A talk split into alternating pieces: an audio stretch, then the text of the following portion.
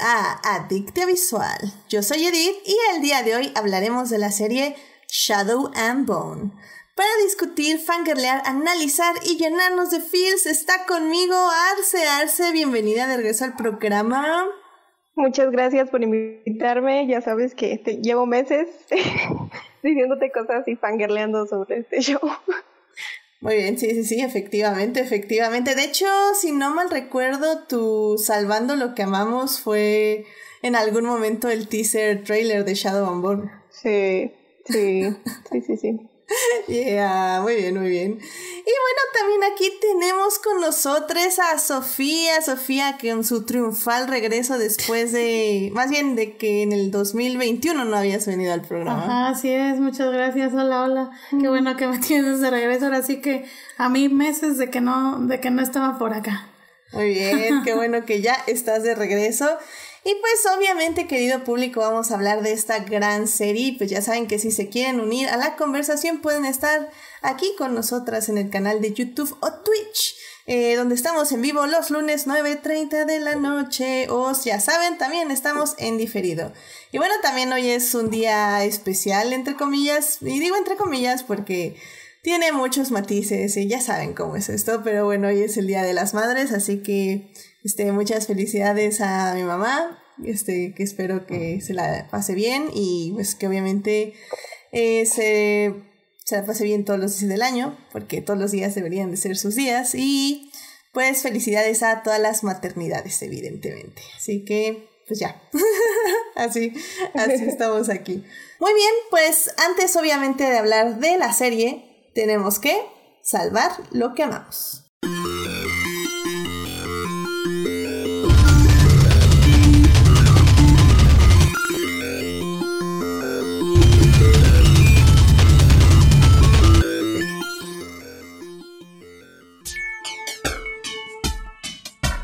Muy bien, pues ya estamos aquí para salvar lo que amamos. Así que, Arce, ¿qué te gustaría compartir con el público esta semana? Desde hace un ratito, como que eh, llevo haciendo rewatch de The X-Files.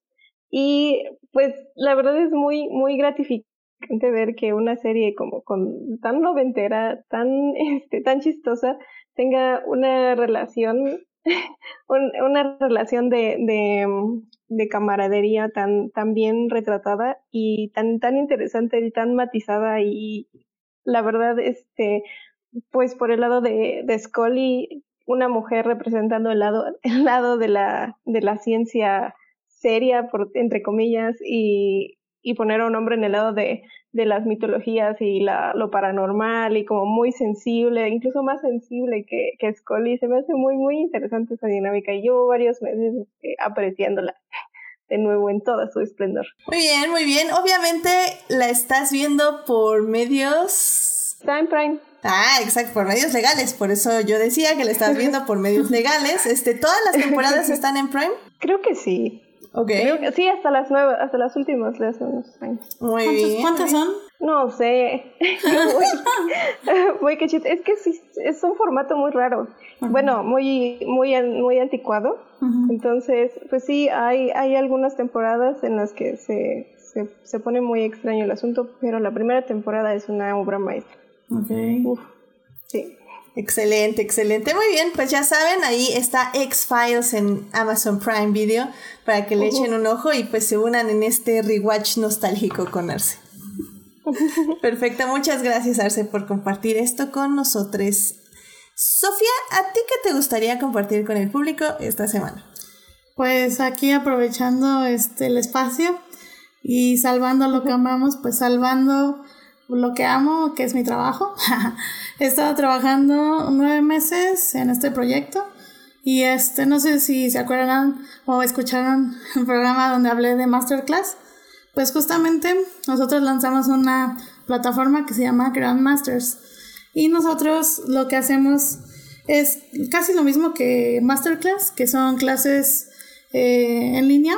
Este, te enseñan los mentores, bueno, tenemos mentores entonces, cada mentor te enseña diferentes cosas. Bueno, les voy a platicar a quienes tenemos. Tenemos a Alex Intec, a Yuya, a Edgar Núñez, a Elena Reigadas, a Lorena Ochoa, a Jorge Vallejo, a Juan Lucas Martín, a José Hernández, a Hugo Sánchez, a José Ramón Fernández y cada mes vamos a sumar igual mentores. O sea, la dinámica es como igual que Masterclass. Vamos a subir mentores cada mes y este pues es una plataforma que te cobra anualmente. Ahorita eh, fue el pre-lanzamiento y tenemos 20% de descuento. Este, aquí me está haciendo burla.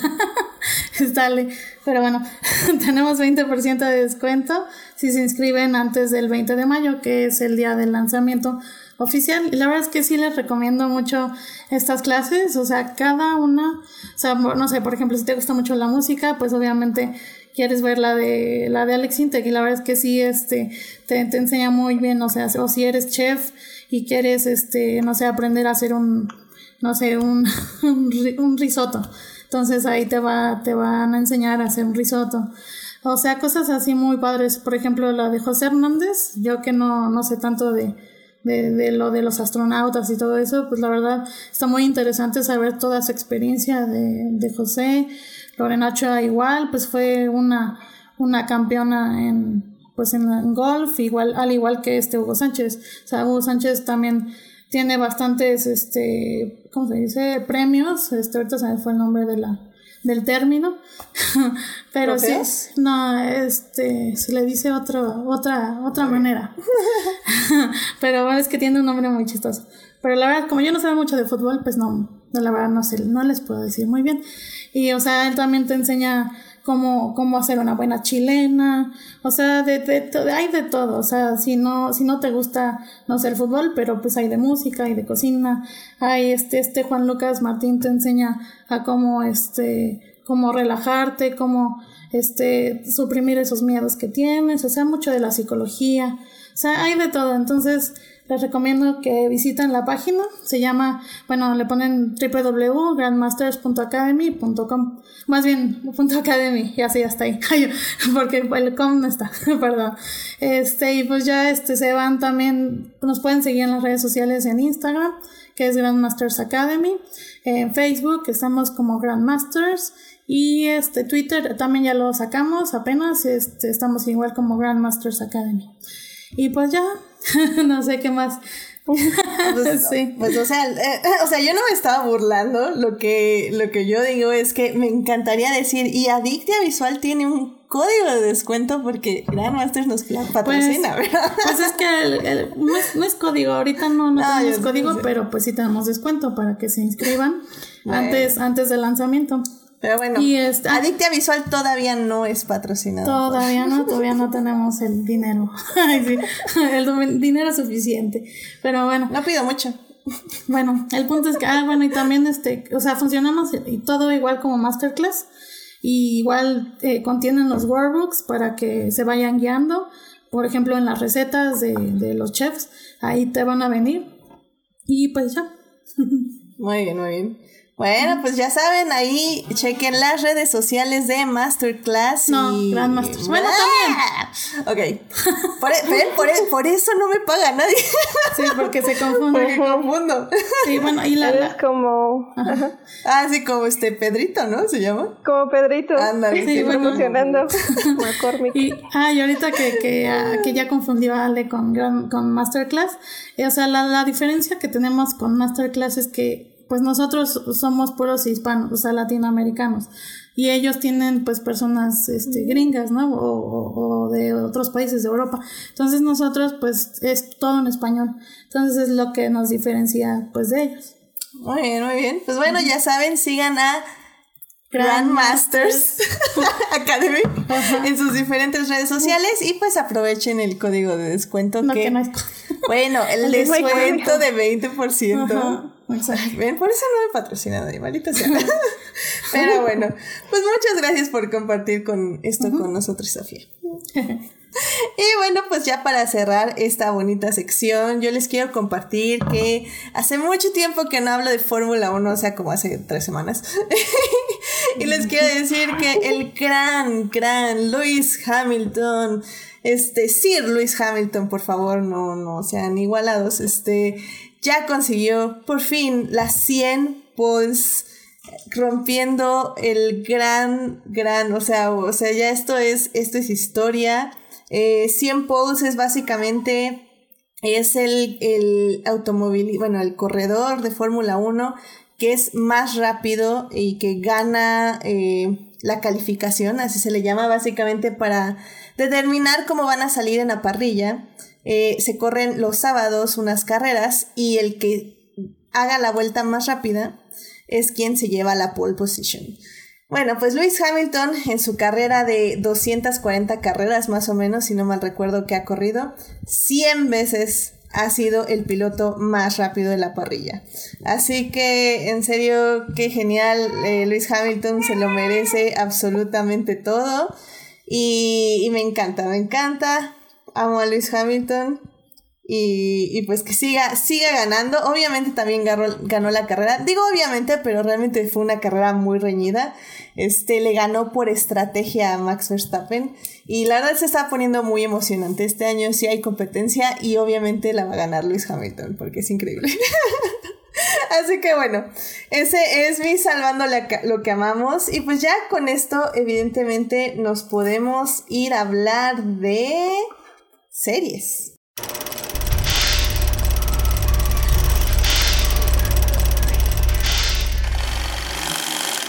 Muy bien, pues ya estamos aquí para hablar de series y vamos a hablar obviamente de la serie de Shadow and Bone. Esta serie salió en Netflix hace un par de semanas y bueno, pues es una aventura de fantasía eh, eh, que fue, básicamente es un, está basada en una serie de libros escritos por Leigh Bardugo. Eh, esta serie fue adaptada más tarde ya por. Ay, Dios, perdí el este, perdón, discúlpenme un segundo, ya. Aquí está. Ok, y uh, esta serie es adaptada por Eric Heiserer. Heiserer. Heiserer. por Eric Heiserer, quien es el guionista eh, de Arrival, esta gran película de Denis Villeneuve que recordarán con esta Amy Adams, este hashtag, este, ¿cómo? Eh, Amy Adams, hashtag, este, ¿cómo es, Monse? Ah, sí, el Oscar, algo de Este, hashtag... Ganador del Oscar. Ay, Dios, se me acaba de ir el hashtag de Monse, el increíble hashtag de Monse, terrible, terrible. Este, hay que... ¿Y hay que Amy Adams en Oscar? Amy Adams no ha ganado un Oscar o algo así. Pero bueno, okay. el chiste es que él es el escritor de esta película, que es una gran, gran película. Y pues bueno, se vino a escribir Shadow and Bone y a ser showrunner. Y bueno, así rápidamente, eh, como para que tengan una idea, Shadow and Bone es una serie donde en un mundo fantástico existen eh, personas que pueden manejar eh, o pueden manipular elementos que son como poderes, aunque en la serie dicen que no lo son. Y pues están en un mundo que está separado por una sombra eh, que tienen que cruzar para conseguir alimento y, y otras este, municiones, armas, porque están en guerra con otros países al norte y al sur. Eh, entonces, para destruir esta sombra, están esperando que llegue la Sun Summoner, que es como una persona que pueda manipular la luz. Y pues básicamente ese va a ser el papel de nuestra protagonista. Pero bueno, para hablar obviamente más a fondo de la serie, en la primera parte vamos a hablar de la trama, les vamos a explicar un poquito más el universo y lo que pueden esperar de esta serie. En la segunda parte les vamos a hablar de los personajes de esta serie. Y en la tercera parte les vamos a hablar de la adaptación de libros, qué tal nos pareció. Yo tuve la oportunidad de leerme el primer libro de esta trilogía y bueno, y un poco también como el showrunner combinó varios libros de esta saga para tener como una serie mucho más rica y creo que le funciona muy bien, pero bueno, de eso vamos a hablar obviamente en la tercera parte. Así que, sin más, vámonos a la primera parte. It is not a donut but a smaller donut with its own hole, and our donut is not a hole at all. Muy bien, ya estamos aquí en la primera parte para hablar de la trama de Shadow and Bone. Y bueno, así eh, creo que vamos a hablar esto obviamente mucho más a fondo en la tercera parte, pero bueno, sí les tenemos que decir que bueno, eh, Shadow and Bone es parte de una serie de libros. Y sea así, si, sin adentrarnos tantito, nos podrías platicar un poco en qué consiste esta serie de libros y en qué se basa la serie?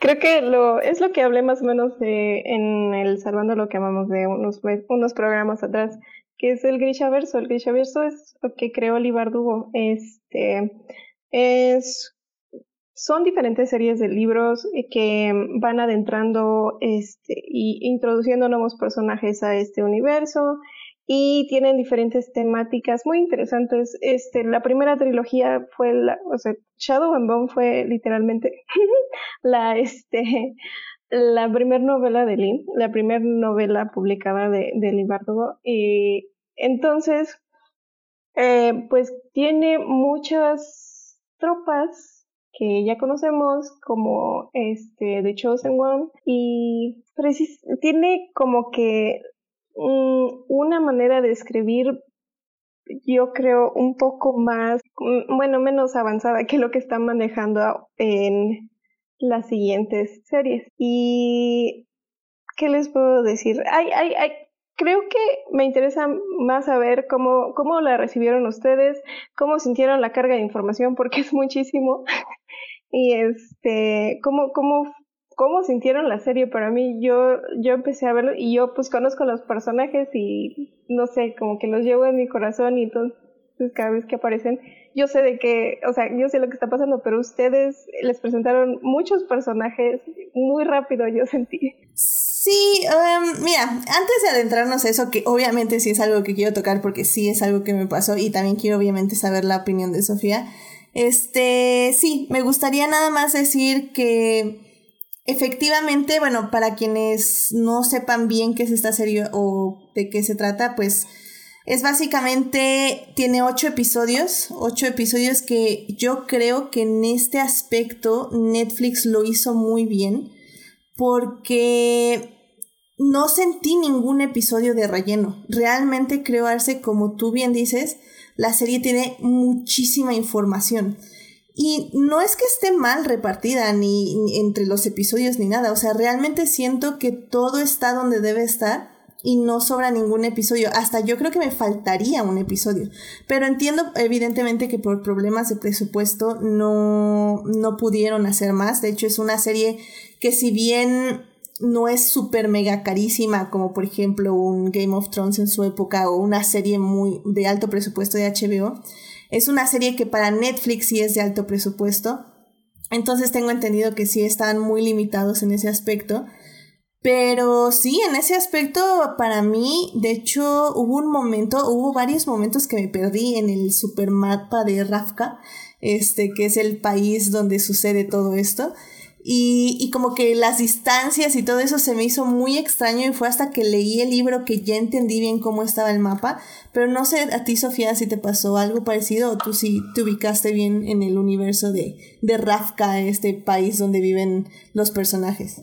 Este, no, la verdad es que también se me hizo un poco confuso eso de, de las ubicaciones porque pensé, yo primero pensé que era como solo en un lugar, o sea, no sé, estuvo, lo sentí muy raro, pero Igual, o sea, las todos los personajes, eh, como que te los dan de sopetón, así de pum, aquí están todos, y yo, ah, quién, quién es quién? ¿Qué esto? ¿Qué?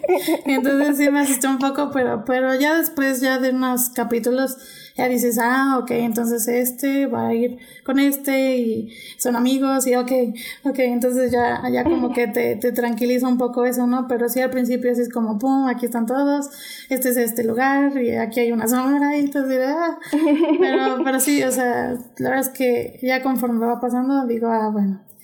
Creo que, creo que sobre todo eso, ¿no? Porque Digo, para quien no haya visto la serie, hagan de cuenta que empezamos con unos personajes, tres personajes que les vamos a decir los cuervos, están de un lado de esta sombra. Porque bueno, a ver, tenemos un país que es Rafka, que, tiene del lado izquierdo, digámoslo así, el mar. Y, y, del lado derecho es un continente. Y, y justo antes de llegar al mar, unos miles de kilómetros, unos cientos de kilómetros, hay una sombra que básicamente esta sombra eh, no la pueden cruzar tan fácilmente, la pueden cruzar, pero es muy arriesgado porque en la sombra viven unas criaturas llamadas, eh, ¿cómo se llama? Volcra. Volcra. Entonces, eh, sí la pueden cruzar, pero hay unas amplias posibilidades de que los Volcra lo, eh, les localicen y pues los maten, básicamente. Se los coman. Se los coman. este, entonces empezamos con, con los cuervos del lado del mar, de la sombra, eh, y tienen que cruzar hacia el otro lado. Y luego tenemos a Lina, que es nuestra protagonista, que también quiere cruzar la sombra, pero está del otro lado. Entonces, justo en el momento en que cruzan, como que yo no entendí quién se había quedado de qué lado y como alguien llegó del otro lado y luego alguien pasó al otro y yo sé como, ¿qué? ¿Qué? ¿Qué? ¿Dónde estamos? Rayos. Sí, ahí fue cuando dije, no sé qué está pasando, pero en algún punto van a llegar a donde tienen que llegar y todo bien con eso. Sí, o sea, Pero aquí, aquí, yo estoy un poco en desacuerdo porque Alina no, creí, no quería cruzar la sombra. La única razón por la que Alina se aventó ese show es por mal, porque es su familia. Sí, Porque no ah, quería es que ¿sabes? No es, no es na- no tiene nada que ver con la motivación. Más bien es que ves que uno de su barco sí cruza al, al lado donde están los cuervos. Entonces yo no entendí Pero aquí- si, si Alina Ajá, cruzó o se regresó. Y bueno, ya luego ya que procesas la información, Ah, sabes que su barco se regresó y el monito que saltó del barco salió corriendo hacia el otro lado de la sombra. Entonces fue, en ese momento fue donde yo me perdí porque no sabía si Alina estaba del otro lado o se había regresado. Como que no nos Pero quedó muy claro. Ajá, ajá, ajá. Aquí hay otra cosa. Los cuervos no están en, en Rafka. Los, cuervos Ajá. están en Kerch, que es una isla. Sí, sí, sí. Este, en la ciudad de Ketterdam, que está basada en la... re- bueno, Kerch está basado en la República Danesa, no, en la República Holandesa de, del siglo XVII y XVIII. Y Ravka está basada en Rusia imperial. Y pues Fierda, que es la- el país al norte que, trata de cazar grishas, este, grishas son estas personas con poderes, creo que no se ha mencionado la palabra grisha. Este, y Fierda está basado como en Escandinavia. Eh, en general, la verdad, no son vikingos ni son, no, entiendo bien en qué es, este, en qué época está basado, pero es Escandinavia. Y al sur está Shuhan, que está basada en los imperios mongoles y eh, así como chinos. Esto sí lo explicaste bien. No, es que creo que más que eso, obviamente, evidentemente eso no está en la serie porque es donde la autora se basó para inspirarse para sus personajes de la serie. Y lo cual se me hizo súper interesante, ya que, ya que estuve oyendo más del libro y de cuáles fueron, cuál fue su inspiración. De hecho, la autora en una entrevista dice que estaba en una librería y ya tenía como estos personajes, pero no sabía dónde ponerlos. Y, y- agarró un libro sobre Rusia desde los 1800, si no mal recuerdo, y dijo, ya, aquí está, esto, esto es lo que quiero, porque justamente ella hablaba de que la Rusia de esa época era una Rusia que se quería expandir. Entonces, al conquistar tantos territorios, conquistó pues Alemania y conquistó este, no sé, muchos, muchos países. Era una Rusia muy diversa y que tenía muchos tipos de personas que se les consideraba rusos.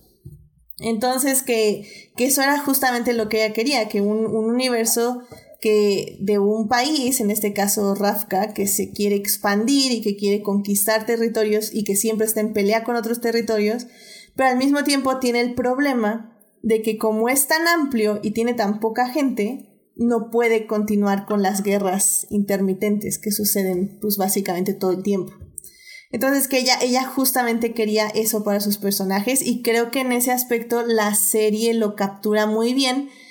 Tal vez a mí lo que me falló fue el sentido de distancia dentro de la serie, pero como digo, es una serie que tiene muchísima cantidad de información.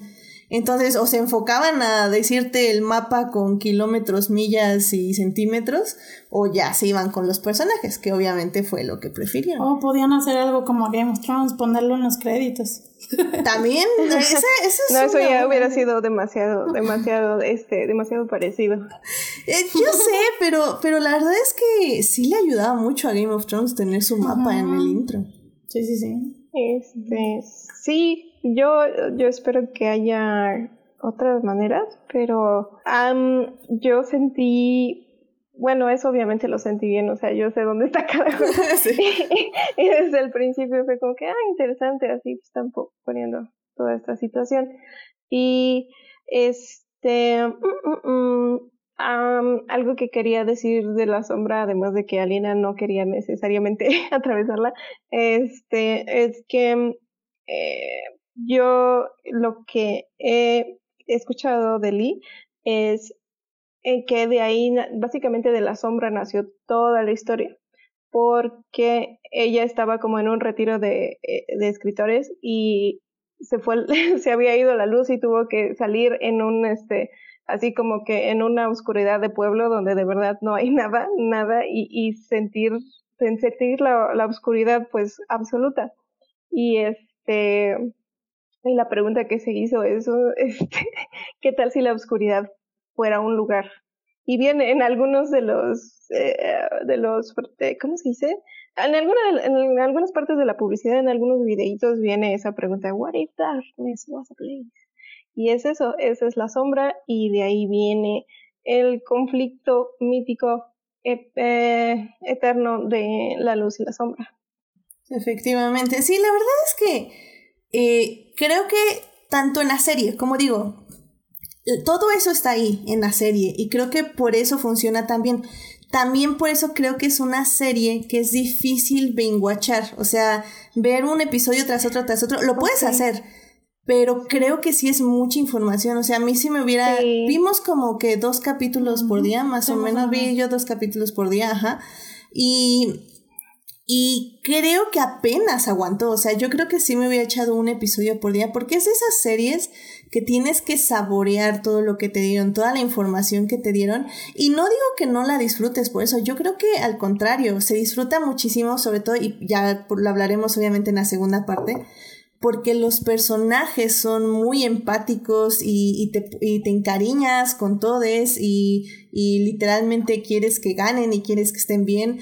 Entonces, al tener esta muy buena relación con todos los personajes, que son varios también, eh, te da la oportunidad de querer entender el mundo y querer relacionarte. Y digo, también voy a mencionar todo lo que es el vestuario como digo, al final del día Netflix tal vez no tiene el presupuesto de Game of Thrones, pero en lo que gastaron, lo gastaron y lo gastaron bien. O sea, todo lo que es el vestuario, los pocos escenarios que tenemos como el pequeño palacio, The Little Palace, donde este Alina va a entrenar y todo esto. La verdad es que está muy hermoso. También están padres. Los efectos de, de los Grisha, que son estas personas con el poder de manipular elementos, o sea, se ven muy bien. Este. Yo moría, o sea, yo como, como, de hecho no, no, leí la trilogía hace mucho tiempo, este, y yo lo que quería ver era el cut. Yo quería ver el cut así, y, no es exactamente como, yo me lo imaginé como de, de cabeza a este, bueno, como vertical completamente. Este, este, y, cuando sale, cuando The Darkling rescata a Lina, se me hizo, sí, sí, sí, por fin, ese momento está genial.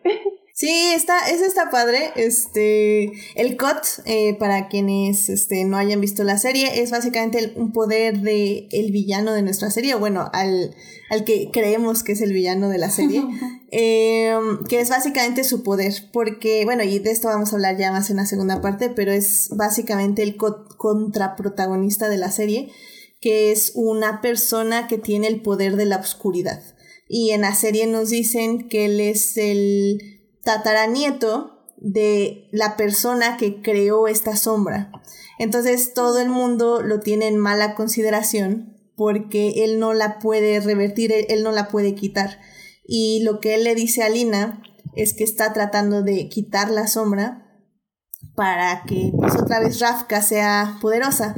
Porque también hay algo que manejan en este universo que se me hizo muy interesante, que es justamente la percepción entre personas, las jerarquías sociales y obviamente las, eh, pues, las diferencias y las exclusiones que hay.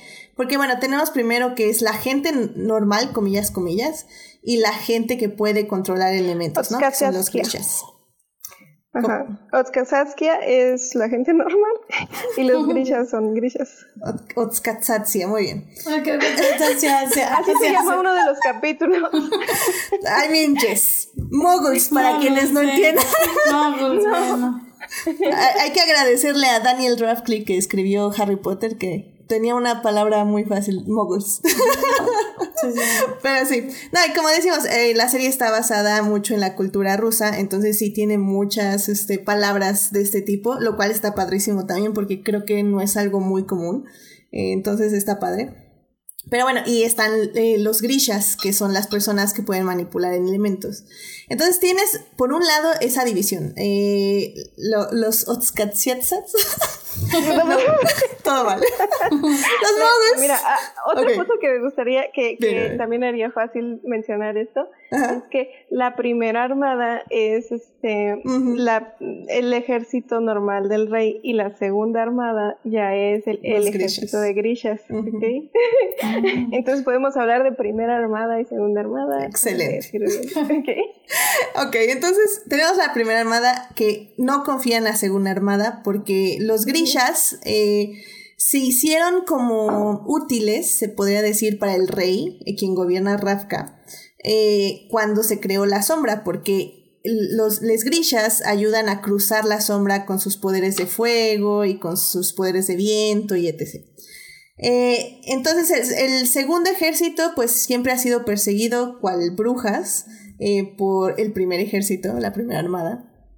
Y. por la primera armada, sino que han sido perseguidos.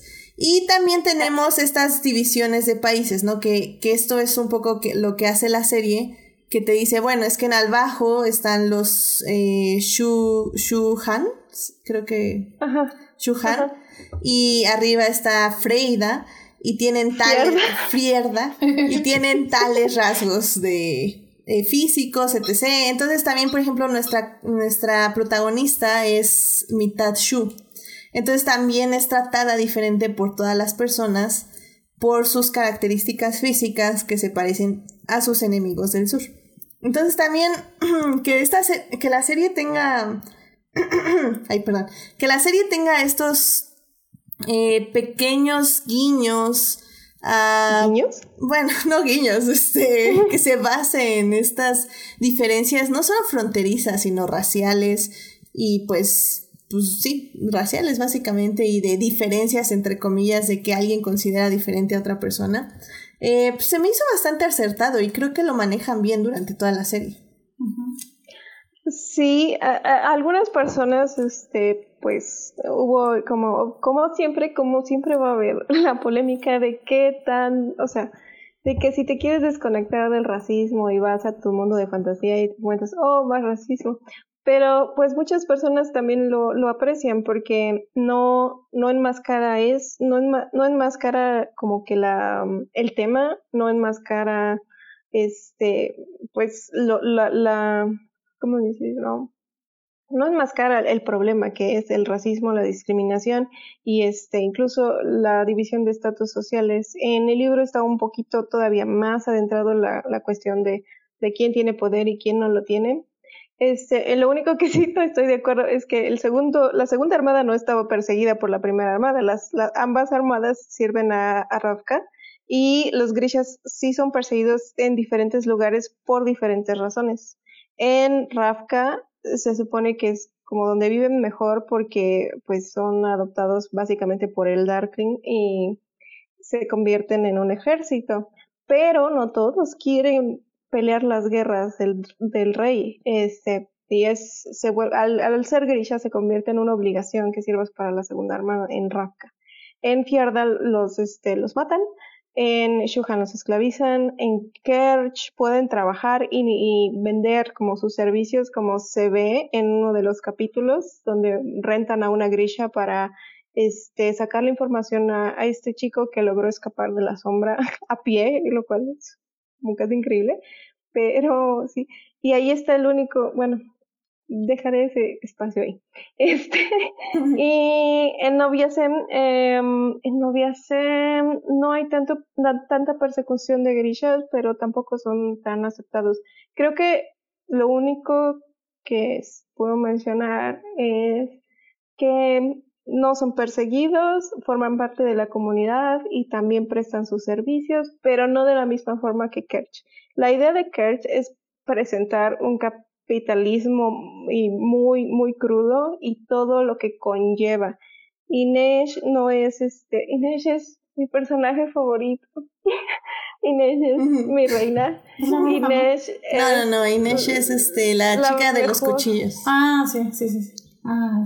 Es la mejor cosa. Y si quieren su relación de obscuridad a, obscuridad a luz, está ahí es Canet y es lo mejor que existe en el mundo literario.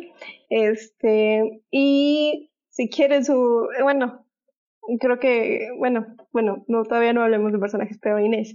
Eh, la situación de Inés, que es de, de tráfico de, este, de, de personas y de servicios y de compra básicamente de personas y de servidumbres, este, es eh, mucho cómo funciona el mercado de Kerch. En Kerch lo más importante es el trabajo y este, la, las ganancias. Lo más importante son las ganancias más que el trabajo. Este, y, todo se basa en eso. Por eso, este, en un punto, em, los ciertos marineros prefieren llevarse a, Matías, este, para para cobrar una, una bounty a, a, dejar que los, este, los grishas lo asesinen. Precisamente esa es la base de toda la identidad de Kershi y, y se vuelve, se vuelve muy evidente, eh, bueno, se vuelve muy omnisciente en, en, en la duología de Six of Crows. Y pues mira, pues, si quieres lo que lo que yo creo que ya estaría bien sería pasar a hablar de los personajes. Eh, la verdad es que esta primera parte eh, les queríamos dar como un bosquejo como completo de eh, a qué se van a meter en la cuestión del universo.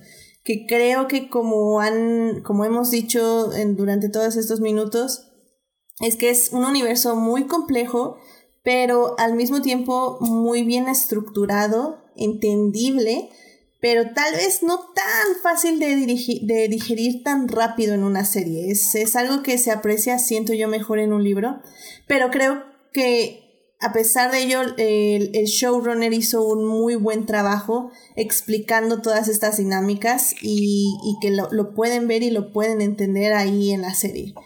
Entonces, pues bueno, vámonos eh, ya a la segunda parte y pues vámonos a hablar de los personajes de Shadow and Bone. Muy bien, pues ya estamos aquí en la segunda parte de este programa que, donde estamos hablando de Shadow and Bone. En la primera parte hablamos del universo de la serie de Shadow and Bone, cómo está estructurado y un poco eh, para entender bien cómo están los mapas y todo esto y la producción, entonces eso estuvo bien. Pero bueno, evidentemente la serie tiene toda esta estructura y todo este universo, pero lo que más nos interesa aquí es evidentemente la historia de los personajes. Y bueno, vamos a tener que hablar de de las diversas historias porque tenemos bastantes personajes eh, de los que podemos hablar. En específico, yo diría que hay tres historias. Está la historia de Alina, que se junta con el Darkling eh, y con, o bueno, en, la serie se llama eh, Alexander. Y con Mal, que también es otro de los personajes. la segunda trama es con los cuervos, que bien, como ya decía Arce, está eh, Ineg, que es parte de Jasper, Jasper, y, y se me fue el otro que... que Casbreaker, Cas. Cas, Cas, muy bien. Cas. Y bueno, y tenemos una tercera trama, que es básicamente esta Nina, si no mal recuerdo. Y... La bruja. No, Nina, la, este, que, que están en el norte y que viajan en el botecito. Y... Bueno, ahorita vamos con eso. ¿El botecito? sí, ¿no? En el bote de esclavos, básicamente. Por eso la bruja. Bueno, que dice que es, que dice que es bruja. Sí. Bueno, ok, tenemos esas tres trabas. y bueno, pues bien, vamos a, a to tocar primero creo que la de Nina, que es como la más sencilla. Eh, eh, yo no sé tú, Sofía, cómo sentiste esta trama. Eh, personalmente creo que me sobró un poquito, aunque al final ya entiendo por qué la pusieron, pero, pero tú cómo la sentiste. Sí, pues igual, o sea, sentí que sobraba, pero O sea, bueno, a mí me entretuvo, ¿no? Porque sí estuvo, estuvo chistoso ver cómo se odiaban primero, ¿cómo se llama? El... Matías. Matías, ajá, primero se odiaban y que, que lo, o sea, y luego que hasta que lo salvó ella como tipo Titanic, de que sí pudo caber en, en, en el pedazo de barco. y como no lo hizo, él no lo hizo este, ¿cómo se llama? Kate Este, Winslet Kate, con ajá, Leo. con Leo. Pero bueno, ahí lloramos. y luego como él, él lo rescata a ella. Y así de, del odio al amor. Entonces eso estuvo entretenido, pero pues sí, como que sobra, como que quieres ver más de acción de los otros. Entonces, pues eh, o sea, me pudo haber sobrado algunas cosas. Sí, de ellos. Sí. Sí, sí, ¿Y, sí. y tú, Ale? ¿Tú cómo lo sentiste? Eh, pues sí, como digo, o sea, creo que igual me sobró. eh, no, no que me molesten, creo que la actriz Daniel eh, Galligan y este Callan, ajá, y este Callahan, este, lo hacen muy bien, o sea, Sí. tienen muy buena química. Eh, un poco torpes y así, pero, pero bueno, es, es la típica trama enemies to lovers, este, con malentendidos. Creo que es un poco precipitada la trama. También, o sea, no entiendo muy bien este cambio que tiene el personaje de Matías, así como de odiarla a como que le caiga bien, o sea, como que no me es suficiente. Pero como digo, o sea, funciona porque tienen muy poco tiempo de pantalla Ajá. y realmente nada más era una introducción a lo que va a ser ya la segunda temporada, que ya se van a unir con otros personajes que, bueno, estaba pensando qué tantos spoilers les vamos a dar, pero bueno, digamos que con Enemies to Lovers ya lo saben todo, pero, y como digo, eh, si no han visto la serie, quédense, no, trataremos de no dar tantos spoilers, los vamos a reservar para la tercera parte, pero bueno, es como muy obvio desde un inicio lo que va a pasar. Ajá, sí, es obvio, pero tal vez yo no la siento tan precipitada porque sí pasa tiempo. O sea, no- nosotros estamos distraídos por las otras tramas, pero siento que sí pasa tiempo y siento que sí está como bien estructurado como esa esa historia de, de bueno, ese cambio de para el chavo, que por cierto, muy buen cast. Bueno, está muy, es- este, está muy guapo, pues. está muy guapo. Yo siempre, yo siempre me imaginé a, a, Matallas como este The Witcher. ah, No como sé, este. en mi mente era The Witcher. Ajá, Sí, no pues podía sí. dejar de imaginarlo así. Sí, pues es que tiene este, el cuerpo. Sí. sí, y esa es la idea, como que un, un este, un, Un fortachón. a mísero, sí, un brooding lump of muscle, como le dije, como le dice Nina. Claro. Y, y, y pues es genial, es, es- esa relación es muy bonita y, y yo también siento como que no, no, como que hay ciertos momentos que me faltan y la ventaja de los libros es que estás leyendo desde dentro de sus perspectivas, entonces entiendes todo lo que Montañez está pensando y todo lo que le han, este, cómo le han lavado el cerebro y cómo lucha contra eso constantemente y cómo aprende que una Grisha no es nada de lo que le habían dicho.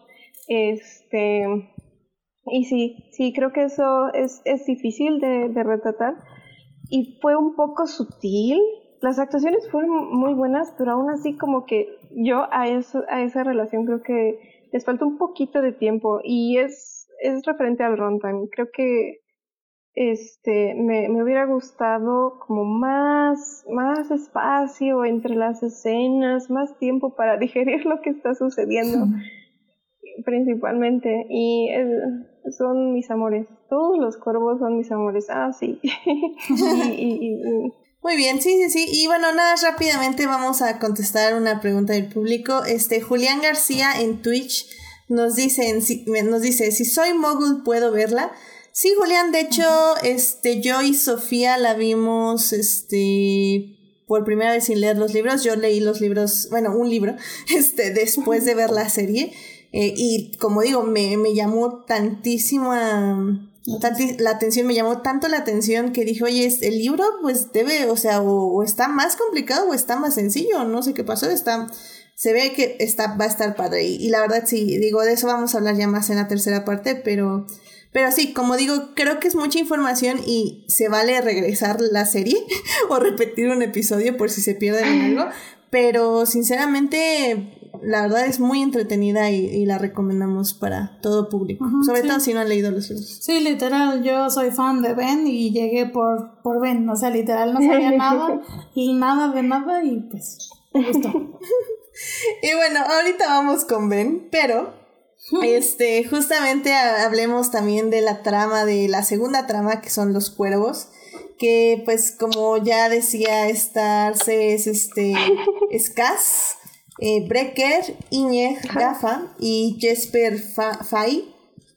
Eh, Breaker, Inés Gafa y Jesper Fay. ¡Ay, whatever! Estamos en México. No, no whatever. Es, es este. No. Lo intentamos, lo intentamos, lo intentaré lo juro. Afortunadamente no son personas reales, pero si son personas reales, lo intentaría. Para mí son, son muy reales. ok, ok. Son mis personas favoritas en el mundo. Y bueno, son sus amigos. Son sus amigos. y bueno. No son así, pero los amo. no, y la verdad es que en la serie se hacen eh, muy amables, eh, de, de, que los podemos amar. Y también son, bueno, no, no son amables porque son, no mercenarios, pero casi. Eh, y, y la verdad es que creo que son los tres personajes que le ponen mucho corazón a la serie porque son los personajes que nos aportan la comedia ligera, eh, que nos dan estos momentos muy bonitos donde dices, oh, donde dices, ay, qué padre, wow, varas, increíble. O sea, tienen, eh, como, vi un artículo, creo, que decían que eran como, como los James Bond de Game of Thrones, algo así, pero, pero en, en este, en Shadow and Bone. James Bond. O sea, tienen como sus aventuras, por decirlo de alguna forma, de tipo de espías, donde tienen que usar su ingenio para salir adelante. Y creo que eso nos da un muy buen equilibrio con la trama que vamos a hablar ahorita ya de Alina, bueno, más adelante.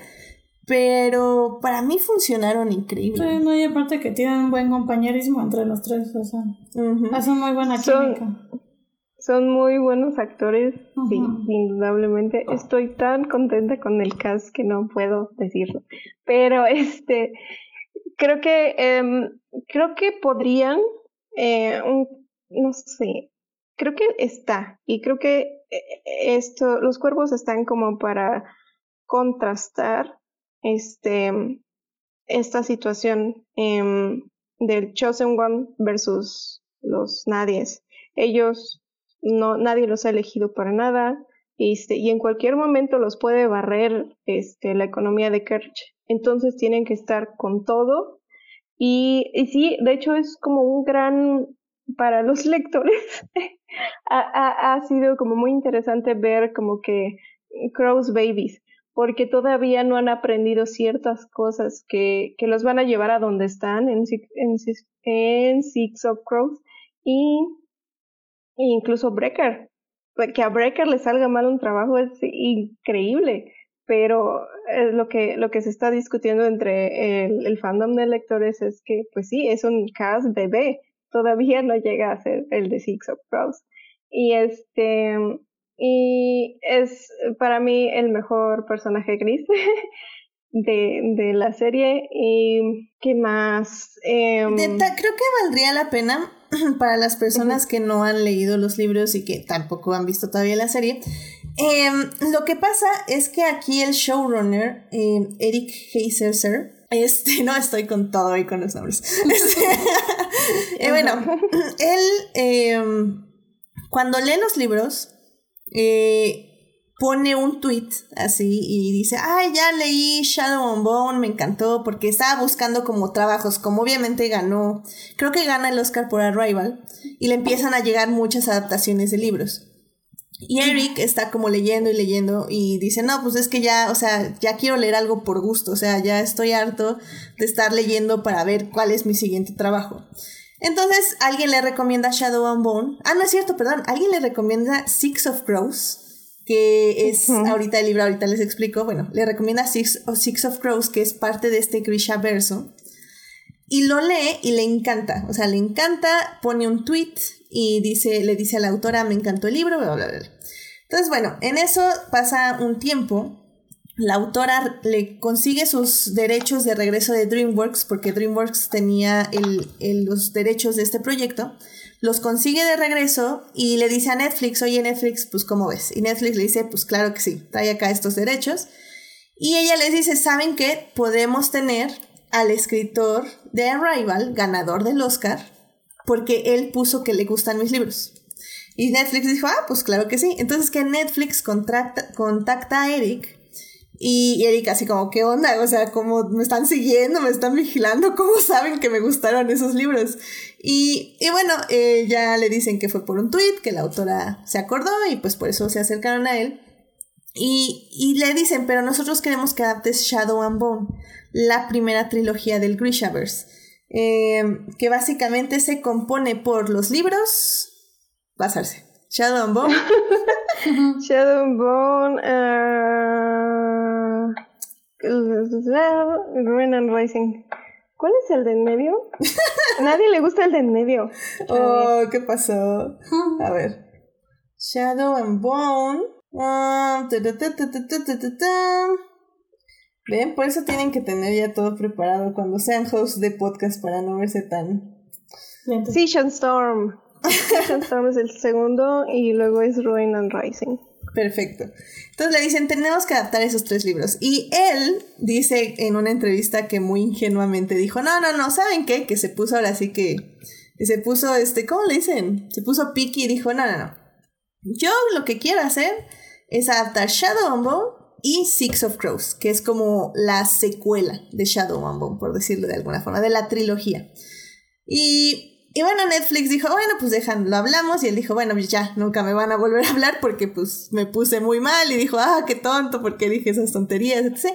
Pero bueno, como casi siempre les funciona este, a los escritores, em, le dijeron que sí.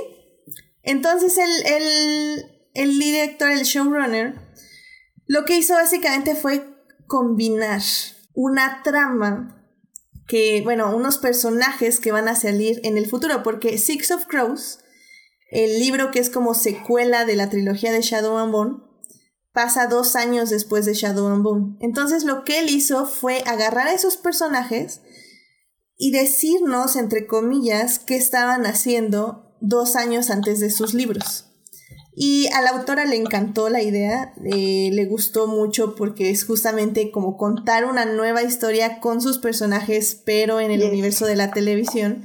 Y como bien dice Arce, los, los cuentas como personas más jóvenes, que ya no eh, todavía tienen muchas cosas que perfeccionar, vas creando sus arcos, o al menos pones como las primeras piedras de sus arcos, para que en el momento en que ya lleguen a los a sus libros entre comillas porque bueno obviamente no sabemos cómo lo van a llevar en el universo televisivo pero bueno si lees ya los libros de Six of Crows tienes a los mismos personajes y ya tienes como las bases. Entonces eso me pareció como excelente la verdad. Sí este como te decías el caso de Ben eh, es interesante y hay algunas cosas que están cambiando ahí, pero bueno, opina tú, Sofía.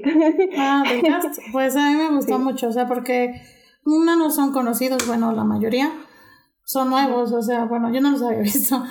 Y este, y pues sí, o sea, están muy acertados todos, o sea, tienen buena química. Em, pues, ¿qué más les puedo decir de eso? Pues ya. Que es maravilloso que haya tres es mujeres asiáticas de protagonistas. Mm, también, uh, Todas las mujeres de, de, la serie son geniales y creo que eso tiene que ver mucho con lo que te había comentado, Ale, de, de que a Lee lo último que le importa es que sus personajes sean eh, buena onda o likeables. Este, le interesa que tengan, que tengan carácter más que otra cosa y la verdad, a Lina en los libros eh, eh, le faltan muchas cosas. y pues, pero, pero eh, en, en, en, la serie uno de los grandes cambios es eso, como que sí, tiene carácter y tiene mucha más profundidad que, que lo que yo había leído. Muy bien, y de hecho, mira, pues ya pasemos justamente con Alina, que es en todo el papel la protagonista de la serie. Eh, como bien dices, pues el papel de Alina está interpretado por la actriz Jessie Eh, Maylee. Jessie Maylie, efectivamente. Y, y bueno, ella junto con Archie Renault, que hace el papel de Mailen Oretsev, Oretsev, em, que bueno, eh, de cariño le, des- le dice mal, así que eso está bien. Pues básicamente son dos huérfanos eh, que crecieron juntos toda su vida. Y que, bueno, ella se vuelve una cartógrafa del, del primer ejército de la primera armada y él se vuelve un rastreador igual de la primera armada. Y de repente, pues cuando tienen que cruzar la sombra, eh, ella básicamente eligen a Mal como por un sorteo para que cruce la sombra. Y ella dice, no, pues no, no me voy a separar de mi mejor amigo. Y hace un asunto ahí para que la pongan también en el bote. Y pues bueno, pasan la sombra y en el medio de la sombra pasa algo terrible. Este alguien prende una luz. Los Bul Vulcra, sí, Volcra. Volcra, los Volcra eh, los atacan y justamente cuando Mal es herido, Alina trata de ayudarlo y un Volcra la agarra y es cuando Alina eh, saca una luz radiante de su cuerpo. Y pues ya cuando regresan al campamento se dan cuenta que, bueno, ella es una Sun Summoner, es una convocadora de luz o de la luz del sol. Invocador. Y ahí es cuando sale nuestro otro personaje, que es el general Kirigan, que bueno, es en, en el aspecto el invocador de sombras, que como decimos, eh, dice que su tatarabuelo fue el que creó la sombra que ahora les crea todos estos problemas.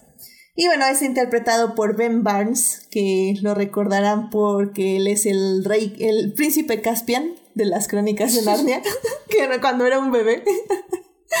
Sale Eh, también en Punisher. En Westworld. Westworld. Sí. O sea, la verdad tiene. Eh, eh, de hecho, él interesante. es, Dorian, él es Dorian Gray. Ah, sí, es cierto, él es Dorian Gray. En la película de Dorian Gray. Ah, El retrato de Dorian Gray. Claro. sí la vi, pero no me acuerdo. Sí, muy chafa. Y, Not y, very good.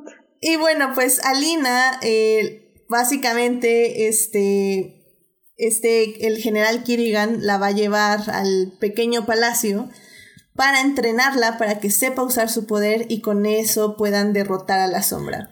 Y, y entre bueno, comillas. I mean, es la Todo trama. eso entre comillas. Vamos, vamos a hablar de eso más ya en la tercera parte con spoilers, pero, pero evidentemente es el típico, comillas, comillas, no triángulo, porque no se le dice triángulo amoroso, es como eh, de que... Ah, sí, es de como Alina y su mejor amigo Mal y se separan y pues luego se le acerca este general y le dice que él también está solo y que la necesita y que bla bla y bla bla y todo así como ¡ay, Pero bueno, es que primero, primero Mal y Stalin empiezan como, pues sí, son amigos, cuates, pues no va a pasar nada. Pero, oh, hay más de la amistad. Sí, sí, sí. Es un sí. dramón. no, y está muy padre. O sea, la verdad, bien, 100% este, Alina tiene una gran química con Alexander, que ya al bueno, final le dice es que su quién no tendría buena química con Alexander. Ay, eh, no lo sé. O sea, todos, hasta quien sea que se le ponga enfrente. La verdad, la verdad está muy padre. Y creo que la verdad es que esta Jessie Maylin hace, hace un muy buen papel. Tiene como esta personalidad como ingenua en ciertos momentos, pero a la vez irradia felicidad. Literalmente creo que su poder de irradiar luz se lo creo in- inmediatamente porque se ve que esa es su personalidad. Y al mismo tiempo también tiene como esta determinación que hace que en los momentos más complicados de la trama sí se imponga su personaje ante las circunstancias. O sea, la verdad es que como, como ya bien estamos diciendo, el cast en general creo que funciona increíblemente bien y apuestas mucho por ella y apuestas porque le salgan bien las cosas y cuando ella se enamora de quien se enamore, creo que votas por ella, o sea, y votas porque sea feliz sin importar las otras personas. Y creo que, por ejemplo, también eh, Ben Barnes vende muy bien su personaje, se ve que le encanta ser el general Kirigan eh, Alexander, Eh, le gusta tener esta, este pasado oscuro más este futuro como es oscuro, pero al mismo tiempo se ve como se contagia del amor y la risa de Alina. Y, creo que por eso vende tan bien su personaje. Obviamente creo que de mal eh, todavía no vimos tanto, porque en la serie lo vemos separado de Alina la mayor parte del tiempo. Pero al final creo que también se vende bien su personaje y cómo busca proteger a Alina y, nos venden bien este... El concepto del norte. Ah, sí, sí, sí, bueno, geográficamente, ¿no? Pero, pero bueno, mal nos, nos vende bien el lazo que tiene con Alina, siento yo. Pero bueno, a mí me gustó mucho el comentario de como el, el True North, o sea, mi, mi, mi mm, norte está contigo, mi norte está contigo, mi brújula lleva a ti. Y eso es, mal es una brújula. Sí. mal es una brújula. Sí, yo por eso cuando la encuentro me quedo así, ay, la encontró bien fácil, pero ya después de que entiendes que pues sí es una brújula y siempre está pues a tanto, al tanto de ella, pues sí, dices, ah, bueno, sí es cierto que la haya encontrado. Sí, son, Creo que en el show hicieron un buen trabajo de, en retratar esa, hacer sutiles cambios muy bien, muy bien decididos y, y hacer como que ellos compartieran esa, o sea, que esa violencia que, que, que recibieron cuando eran niños como extraños, que, que les diera esa, esa categoría de, de outsiders a ambos para que de ahí naciera ese, ese vínculo y esa familia que se vuelven. Pero es que no es, no es cualquier cosa. Eh, son, son la única familia que conocen. No es cualquier cosa porque son tan apegados. Que digo, me uno a las críticas de Twitter que hay demasiados flashbacks. O sea, creo que si le hubiera quitado unos tres flashbacks a, a The Meadow, ¿cómo, ¿cómo, se traduce Meadow? Al... Ay, bueno, ahorita les digo cómo se traduce, pero. Al monte, al monte. Al monte, no, es como la llanura, ¿no? Al monte, ya, ya, ya, monte. Monte. Mexicano, monte. Bueno, ok. Pero eh, creo que sí, ahí, ahí sí le sobró. O sea, creo que ya, ya habíamos entendido que Prado es Prado. En el ah, Prado. Sí, sí, sí, no, no, no mate. Me gusta más Monte. bueno, eh, eh, todos estos flashbacks de cómo están en el Prado o en el monte. Este. Creo, creo que me sobró. O sea, sí entendemos ya que están unidos y lo que quieras, pero ya, o sea, ya Tranquilo. Pero ¿qué es un YA sin un prado, un monte? Sí, pero menos prado. O sea, creo que eh, una tuitera los contó y creo que eran como ocho meadows. entonces no es tanto, pero sí se siente mucho. Yo le hubiera quitado tres o cuatro meadows. Eh, sí, se, se vuelve insistente. O sea, Es como eh, Alina está enamorada de Alexander, pero acuérdense que existe la, el prado, el monte, y todo así como, sí, no, no me importa. Enamorada, enamorada. Ah, bueno, bueno, eso ya es, spoilers. la atención, la atención. Sí, solo es. Es el amor. Lost. exactamente. No, no, no. Y es que quién no, por, Y es que quién no. Exacto. Which is totally fine. Exacto. Pero bueno, pues este, pues Sofía, antes ya de pasar al libro, este, eh, que creo que, bueno, que tú no has leído. Entonces, me gustaría saber un poco qué esperas. Bueno, una, si recomiendas la serie. Obviamente todavía no te vas, pero bueno, como para conclusión de una persona que no leyó el libro. Sí. Em, ¿Qué te pareció la serie y si, si esperas la segunda temporada? Este, pues sí, sí me gustó y sí la recomendaría. Este, de la segunda temporada, pues, pues ya que todas están juntas, entonces yo espero que el dinamismo sea más aún padre, de, o sea, de todos, de todo el cast. Y pues sí, obviamente, este, va a estar muy interesante. O sea, de que yo no sé qué esperar, obviamente, porque no sé los libros. Pero yo esperaría que, que hubiera más acción. Y este, pues no sé, ya. no sé qué más. No te preocupes. Tiene mucha acción. Sí. Por eso cuando Ale, cuando Ale se preocupaba de que el tráiler estaba enseñando demasiado, oh my god, no, eso no es nada, esto es la primera escena, eso es lo primero que pasa. Yo por eso hashtag no vean trailers, mejor así, llegar sin nada. Sí, sí, sí, cierto, yo no vi el tráiler. Órale. Es la primera vez que no veo un tráiler. Eso. Está contagiando el hashtag no vean trailers. No, tampoco. es bastante popular, pero bueno. Muy bien. Pues bueno, pues vámonos ya a hablar un poco de la comparación de los libros con la serie, que creo que también ya vamos a hablar un poquito con más spoilers.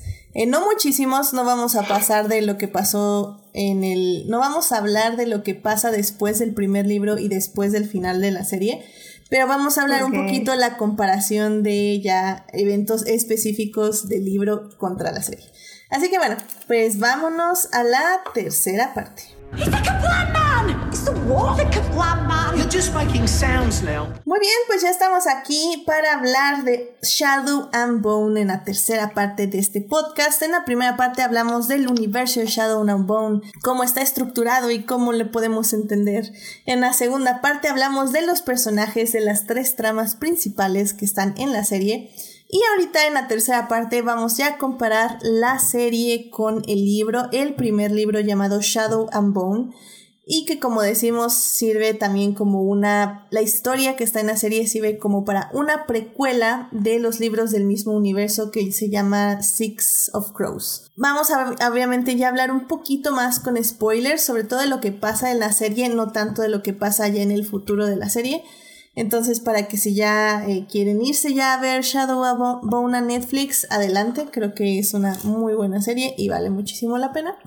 Así que bueno, eh, Arce, pues como yo comentaba, yo justamente terminé la serie y dije tengo que leer el libro porque se me hizo muy interesante y, y quería ver exactamente qué se había adaptado tanto. Sobre todo, creo que para mí fue la relación de Alexander y Alina. O sea, dije, ¿what? ¿Qué está pasando aquí? Y, y, tenía que ver qué tanto era del libro, qué tanto era de la serie, qué tanto era de los actores. Porque también siento que irradian demasiada belleza, entonces era como, tal vez me está cegando aquí algo. entonces, ¿qué este, piensas? ¿Qué ah. piensas del Darkling? De ambos Darklings. Mira, y creo que esa fue la primera cosa que me resaltó. Creo que. Eh, creo que la serie. Es que mira, creo que la serie lo hace muchísimo más relatable eh, y likable. Nos gusta más el Darkling o Alexander en la serie que en el libro. Porque el libro está contado desde el punto de vista de Alina. Entonces, todo lo que ves es muy subjetivo. Sí, es muy subjetivo y creo yo que Alina, tal vez ella no se da cuenta que el Darkling la está manipulando, pero como lector sí te das cuenta que le está manipulando y sí te das cuenta y porque hay muchísimos momentos, o sea, eh, en el libro él la besa primero, y de hecho la besa como para callarla porque ella le está preguntando cosas y la besa. Entonces tú decís como, mm, no sé, Alina, ahí hay algo que está raro. Eh, nunca, nunca le habla del nombre, por nombre, siempre le dice The Darkling. Entonces también no hay una sensación más de, eh, de intimidad, por decirlo de alguna forma. Eh, se aparece y desaparece por meses, nada más la busca en momentos como muy específicos. O sea, creo que en, la, en el libro sí realmente te das cuenta de que algo está mal con ese personaje y es muy evidente que cuando Alina ya se da cuenta que es el villano, este... ¿Se da cuenta? Bueno, cuando le dicen, le gritan y la patean afuera del, palacio, este, ya dice como, ah, mira nomás, sí, tiene sentido. Entonces, creo que eso en los libros eh, es muy obio. En cambio, en la serie, o sea, el hecho de que inmediatamente le diga, call me Alexander, y todo digo, oh my god, y nadie le puede decir Alexander más que este, que siempre está vigilándola, bueno, más bien siempre está con ella o siempre está al pendiente, nunca se vale, aleja mucho. Alexander. Sí, pero pues ya sabemos por qué. o sea, al final del día creo que, y bueno, eh, obviamente Ben Barnes también ayuda muchísimo en que pues todo el tiempo que le está sonriendo. Eh, la agencia también que le dan a Lina en la serie cuando ella decide besarlo es cuando te das cuenta pues de que sí es una em, un crush que tiene ella y que ella es la que está decidiendo. Un crush que tienen todos los grillos. un crush que tiene todo Rafa. Por favor. Ya sé. incluso, eh, bueno, en el libro se toca, se toca más el tema con Jania, pero no sé si en la serie también dice algo, o sea, eh, eh dice algo como que, pues, tranquila, mija, somos como un minuto para él, él, él vive en muchos tiempos. Sí, sí, sí. Pero todavía no entendíamos como bien por qué. Sí, sí, entonces, esa creo que es una de las diferencias más grandes del libro y que me agradó mucho que la serie se adueñara de eso, o sea, siento que... Aquí es cuando me gusta porque es una adaptación de un libro que tuvo en cuenta no solo al libro mismo, sino siento que al fandom, o sea, a los fans. yo siento muchísimo que Eric, este, el showrunner, investigó qué querían los fans y sabían que estaban obsesionados con este ship y que y, y, literalmente dijo de aquí soy y se aventó como todo, o sea, con todo. Yo creo que, pues sí, afortunadamente para Eric eh, lo más importante era este Six of Crows y eso siempre lo voy a agradecer y que se haya puesto necio por, por Six of Crows es, es lo que me dijo, esto, esto va por buen camino. Este, uh, Lee ha hablado de cómo, este, pues sí, muchas personas se acercan queriendo hacer adaptaciones y ya sabemos cómo es el infierno de las adaptaciones de libros.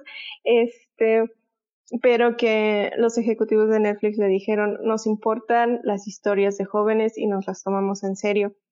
Y eso fue lo que, lo que hizo a Ali decir, sí, sí, si te importa, si te importa lo que mis fans sienten, si te importa lo que yo siento, si no me vas a dejar, porque pues como escritora, mujer y de YA, es, siempre son relegados. Es como tú no sabes muy bien lo que quieres, pequeña. Y, y no fue el caso, la pusieron como de, creo que de head writer. Y, y sí, ella, oh Dios, amo, amo a esa mujer. este, el, el, personaje de Cass está un poco basado en, en ella, porque tiene un, este, una debilidad para caminar debido a una enfermedad eh, en los huesos. Y para ella ver el, el el bastón de Cass siempre fue, este, fue un momento como muy, muy conmovedor. Y cuando vio todo el cast, cuando vio todos sus personajes cobrando vida en, en estos actores, es, es, es, increíble. Y de hecho, Netflix sacó una serie de videos hablando, hay uno en especial que se llama, bueno, hablando con fans, lectores, con youtubers, lectores, y este, hay, hay uno que se llama Don't Mess This Up, donde le dieron algunas escenas a, a diferentes youtubers, este, escenas exclusivas, y este, y empieza todo ese trama de, mm, pues yo opino que el Darkling es un idiota, y mm, yo opino que, que Mal es un idiota, y Mal es un idiota, y el Darkling también es un idiota, pero por diferentes razones y has mejorado mucho, has mejorado mucho en la adaptación, es lo que puedo decir. Sí, completamente de acuerdo. Y sabes qué, también hay otro punto que creo que mejoró muchísimo la adaptación, que es justamente lo que hablaba de la agencia de Alina. Eh, creo yo que pasa mucho, sobre todo creo que con este tipo de, de escritura, que es el, la de primera persona, que casi siempre se siente como que la protagonista está muy manipulada o por todos los eventos que la rodean. O sea, como que siento que fue una tendencia que puso de Hunger Games, que es como que, ay, soy protagonista y no sé qué pasa, pero siento no, creo que está desde, desde los que no deben ser nombrados, desde la serie que no debe ser nombrada, está está ahí, o sea, el protagonista es un idiota. Y creo que ah, en parte. Pero bueno, ahí no era, ahí no era primera persona, entonces tal vez no se sentía tanto, ¿sabes? Yo sí lo sentí, como este güey no merece nada de lo que tiene. Pero bueno, este Hermione debería ser la protagonista, pero no. y entonces, este lo que lo que pasa es que una, tratan de hacer la serie relatable para cualquier tipo de joven. Es difícil como que, que lean los jóvenes, no sé, pero bueno, tratan de hacerles relatable y también es una manera de dosificar la información que a mí no me parece tan buena, porque no, también tener agencia y tener una decisión sobre lo que tú haces es, es, es, es algo con lo que uno se puede identificar, aunque eh, como son, hablamos de YA, hablamos de young adults, hablamos de adolescentes. Sí, la adolescencia es un momento donde sientes que la vida te está llevando y, tú no sabes ni, o sea, no sientes a qué hora pisas el piso, no sabes para dónde vas y, y pues se siente mucho como si hubiera muchas cosas que se deciden por ti. Pero es, es un buen ejercicio empezar a poner este un pie en, en tras otro y en, en el eh, y decidir tu camino.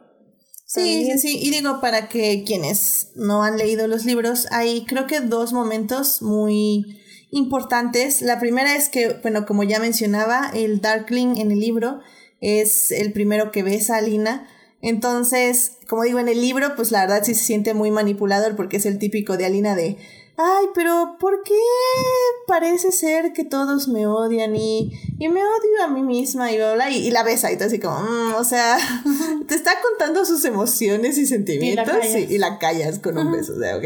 Y, ah, bueno, y como que esto se ve raro, ¿por qué las puertas están cerradas? Y ah, te, beso y ya, te callas, y se le olvida. Eh, entonces se siente como muy feo. Aquí en, en la serie ella hace el primer beso y de hecho hasta él dice como, ay, eh, las, ah. no, no, no hay muchas personas que me sorprendan, Mr. Starkov. Y tú digo, oh my god. Entonces es muy, muy padre. Y creo que la segunda parte donde se ve como que ella tiene más decisión sobre lo que pasa es justo porque, bueno, en el libro, eh, cuando se encuentra con Mal, eh, él decide ir por el venado, porque básicamente ella es como, ay, no, hay que huir y escondernos y Mal es como, no, no, no, tienes que hacerte más poderosa para vencer esto y vamos por el venado, te guste o no, porque ni siquiera sabes cómo salir de este bosque y la otra como, bueno, pues ya que.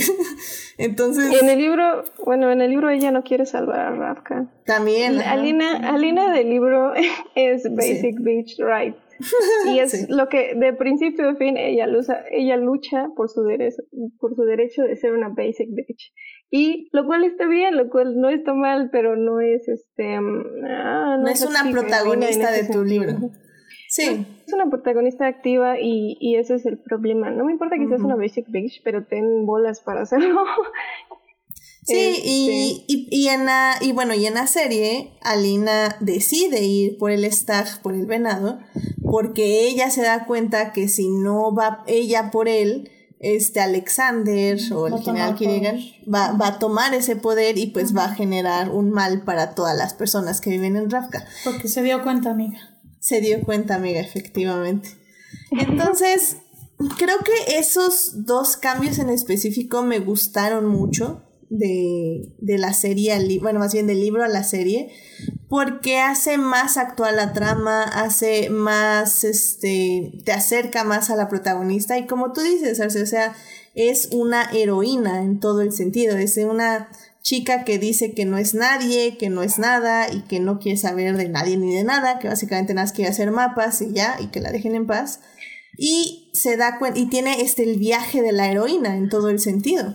O sea, que va a descubrir algo extraordinario, se va a tener que adaptar a ello y va a descubrir que su misión al final del día es un llamado superior. Entonces, bueno, más bien ese es el viaje del héroe. Ella está ahorita pasando el viaje del héroe. Que bueno, para quien no sepa, el viaje del héroe y el viaje de la heroína son dos cosas diferentes. Ya veremos si sí si, se torna en el viaje de la heroína, pero bueno, por el momento creo que es el viaje del héroe. Así que está, está padre. O sea, me gusta mucho que la serie dio esa vuelta. Y como bien decimos, eh, la incorporación de los cuervos en esta trama le da un buen balance, porque creo que si la serie solo hubiera sido eh, el libro de Shadow and Bone, la verdad sí hubiera sido un poquito aburrido, ¿eh? sí, sí, sí, sí. Sí, es muy difícil eh, de repente, sobre todo el primero, yo creo que es donde Alina de verdad está perdida. Este, eh, es muy difícil como que de verdad mantener el interés por un personaje que no quiere hacer lo que, lo que se está encontrando por, por hacer. Dices, bueno, ¿por qué? ¿Por qué ella entonces? Y este, y uff, prepárate porque el segundo también es, es bastante pesadito en ese sentido.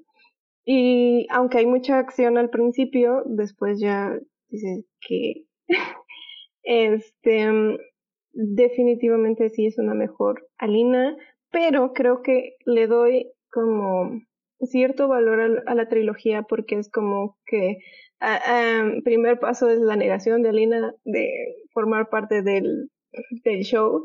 Este, la segunda parte es em, regresar al show. y este, y la tercera parte es donde ya tiene un poquito más de dirección y, y ya sabe cómo, pero básicamente es como una maldición, porque en el tercer no voy a decir nada. ya. Pero no, tiene que hacer lo que tiene que hacer. tiene que hacer lo que tiene que hacer. ok, ok. Y sí, mira, y bueno, también justo ya como para cerrar esta parte, creo que hay...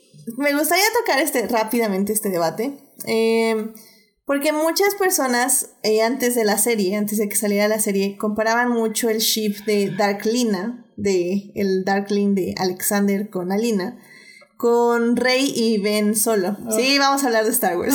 No, por favor. Se acabó, bye. Mira, y, aquí, aquí hay algo muy importante, un discurso que preparé.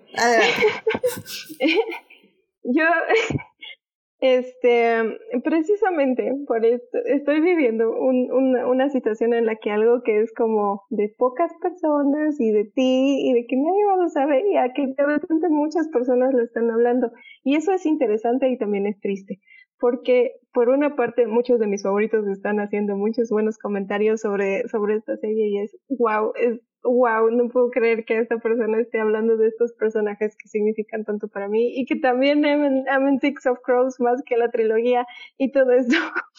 este, pero por otro lado, yo sabía que los reilos no deberían tener acceso a Darklina porque este iban a llevarlo a otros lugares y pues es el es el encontrarse de los de, los fandoms más tóxicos que es el fandom de Star Wars, así como el fandom de los lectores de YA y el shipeo y eso. Entonces, sí, sí va a haber mucha basura en Twitter, sí va a haber muchos pleitos y muchos hot takes, pero este creo que bueno, yo lo que, lo que me interesaba eran las pues nuevas posturas y cosas interesantes que te pudieran sacar de estos, de estos personajes, pero no, desafortunadamente muchos reilos se fueron a tienes que amar al abusador, tienes que amar porque él es, tu verdadero amor, él el que te aísla, sí, el que te deforma el cuello, sí, él es tu amor, él, él, él es el verdadero amor. Y eso. Ay, sí, mira, en, en, ese aspecto lo que yo estoy obteniendo de todo este discurso es que, ¿qué pasa cuando realmente sabes a dónde va tu personaje? Porque, como digo, en el, en el libro se me hacía como súper obvio que el Darkling era malo. O sea, se ve a millas, a millas, y la única que no lo ve es Alina, porque está lampareada. O, o, o viceversa. la tiene en la oscuridad. Tiene mucha luz. tiene mucha luz, se la pareó ella sola. Con sus espejos que usa en, en, la, en, el libro, que por cierto no están en la, serie. Que está, estuvo bien, pero bueno. Y, pero bueno, en la serie es entendible, creo, el ship y se ve increíble y, y amas el ship, la verdad es como, wow, es natural, es se da muy natural, efectivamente. Y ya cuando te dicen que le está manipulando y eso, dices, o sea, sí, pero también le hablando el corazoncito y se ve que la quería, etc. Pero bueno, oh eh, mi, mi, punto, mi punto aquí es que la forma en que está escrito Alexander del Darkling es, es un personaje sin redención y se nota, de, o sea, con el final de la serie. O sea, realmente es un personaje que no va a tener redención, que es un personaje que es un villano, o sea, él, o sea, esas frases de Fine, make me your villain. Oh my god, yo así como casi casi me paré a aplaudir. o sea, me encantó. Pero esta es una frase de, de, manipulación, es como yo no acepto. Exacto. Estupideces. Pero tú eres la que me hace ver mal. Exacto. Pero ahí, ahí se ve la maldad. Ahí se ve la maldad porque es una persona que solo se va a dedicar a manipularla y no la va a De hecho, Alina le dice en, esa, en la serie, y esa, esa parte me gustó mucho, le dice, si me hubieras tratado como tu igual, yo hasta te hubiera ayudado, pero no lo hiciste, decidiste hacerme tu esclava. Y tú así como, oh, ya lo sé, maldita sea. no creo que, o sea, no tanto que le hubiera ayudado, pero sí, o sea, hubiera, hubiera encontrado la manera de ayudar a los Grisha. Exactamente. No, que tú estás haciendo. Y, y debo decir que lo que he estado pensando en los últimos días es que fue un pequeño, gran error mostrar este cómo se hizo la sombra, porque precisamente Lee siempre deja mucho espacio para crear escenas y para crear este contextos muy interesantes y creo que el que salga, que, que, la sombra salga del trasero de The Darkling como que no me agrada. Y... o sea, no literalmente, pero sí. Yo soy de what? No, es... era una nube que salía detrás de él. Detrás de él, ah, no de su trasero. De, literalmente. pero para mí es No, pero mira, creo que a mí me gustó la inclusión de esa escena porque te empatiza, o sea, te pone a empatizar con el villano y te pone de su lado. Pero al mismo tiempo te digo, o sea, se nota desde ahorita que la serie no tiene ninguna intención de redimirlo ni de hacerlo bueno, porque al final del día sí, podía haber sido una buena persona hace, hace siglos, pero todas las decisiones que ha tomado y que va a tomar de ahora en adelante van a ser malas.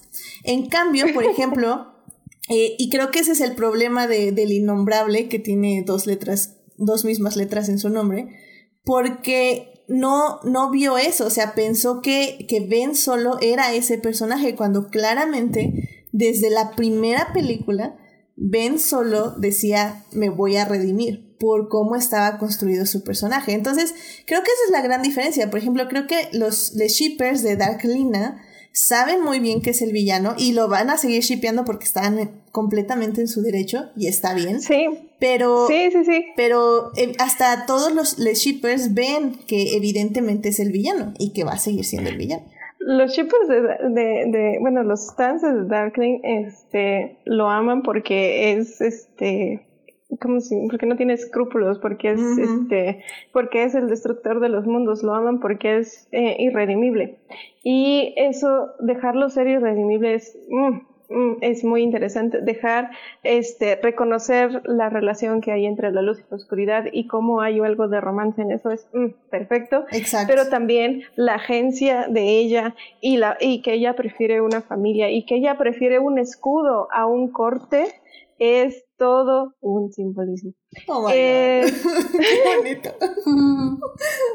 sí, este lo que lo que viene pues va a ser va a seguir siendo muy interesante. Lee es una persona muy inteligente, es una persona que sabe mucho de brujería, es una god de principio a fin y nos va a traer muchas cosas deliciosas, porque el Grishabeso no solo son los, los siete libros, sino que hay otros cuentos donde se va creciendo todo el folclore, este, está la vida de los santos, eh, que, hablan de todo estos trasfondo, estos personajes de trasfondo en toda la serie, que son los santos. Y pues sí, pues sí, aquí, aquí, Alina también necesita esa, esa sombra porque pues de repente es la santa de todos y ella dice, no, yo no soy solo luz, o sea, también tengo mi, mi lado, mi lado extraño y eso pues empieza a tener que jugar un papel para sus seguidores y otro para ella y otro para su vida y eso es, eso es para mí lo interesante, poco a poco va decidiendo este eh, el camino de su vida y eso es la mejor parte. Es, es lo mejor del, del YA, este, mostrar, mostrar estas transiciones, mostrar estos momentos de la vida y, y, hacerlo con magia es genial y hacer una, una magia como esta, que no es magia, y hacer, por ejemplo, el contraste de Mersos a la pequeña ciencia es muy chido porque, como dicen, la, la, la, pequeña ciencia este, te hace más fuerte y eso es algo como que los X-Men necesitan.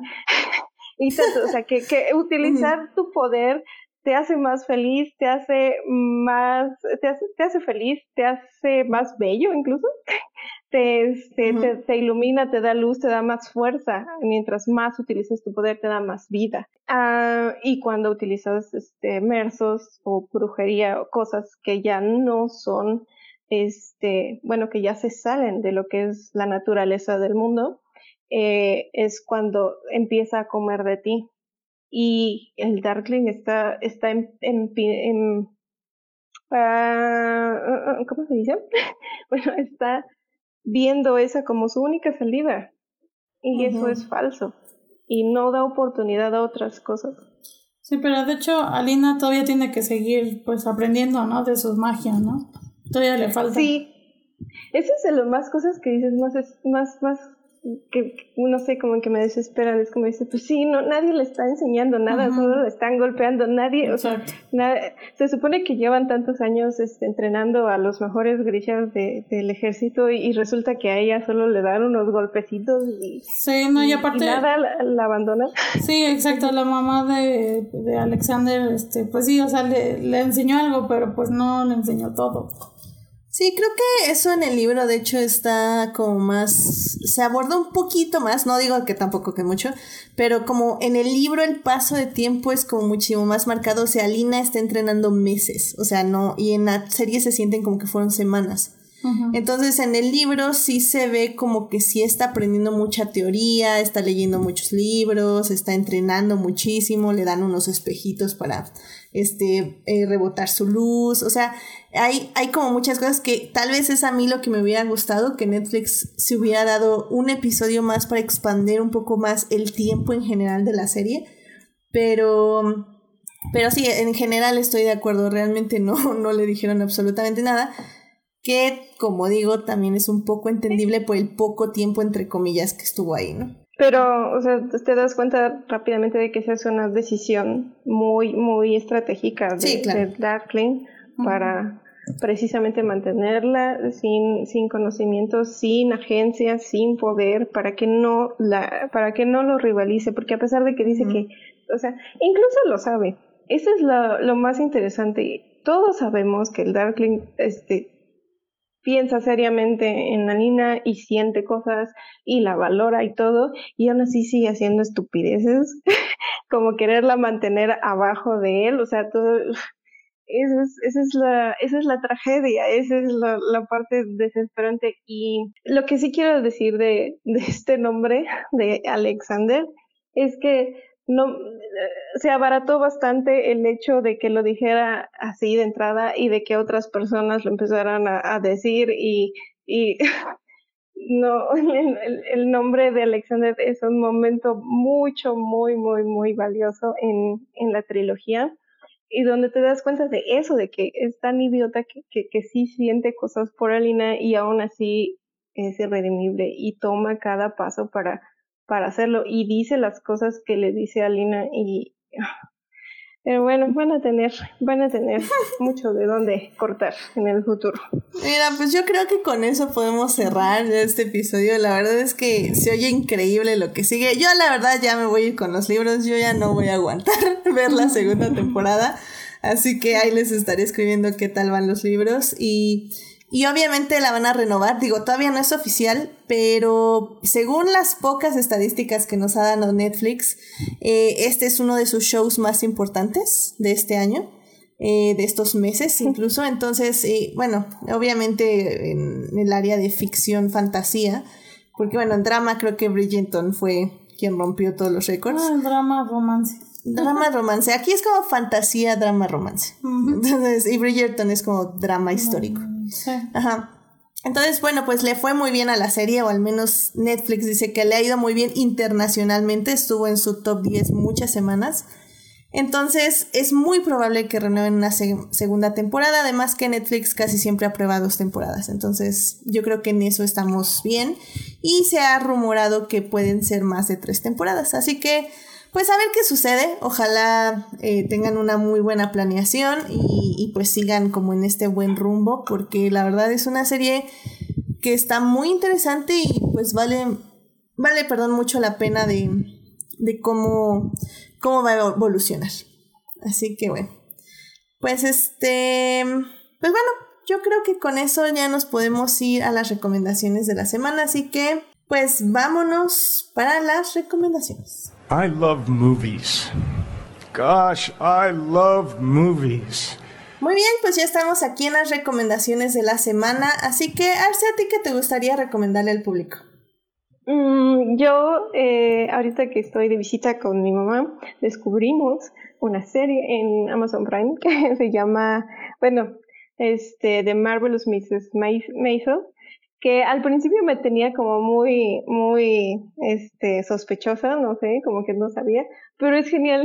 ya después las dos estábamos, ya vamos a ver la serie, ya vamos a ver la serie, porque está, está súper divertida, es de una comediante, yo, yo, yo llegué sin saber nada, por eso no sabía si me iba a quedar, pero este, sí, es, es, es de comedia y es muy, muy bonita. Amazon Prime está haciendo cosas muy interesantes con, con con los conceptos feministas. Este, he visto Direland, he visto Good Girls Revolt y he visto esta, este, Marvelous Mrs. Maisels y y tienen conceptos muy chidos y elencos muy chidos y las series están muy muy muy bien llevadas.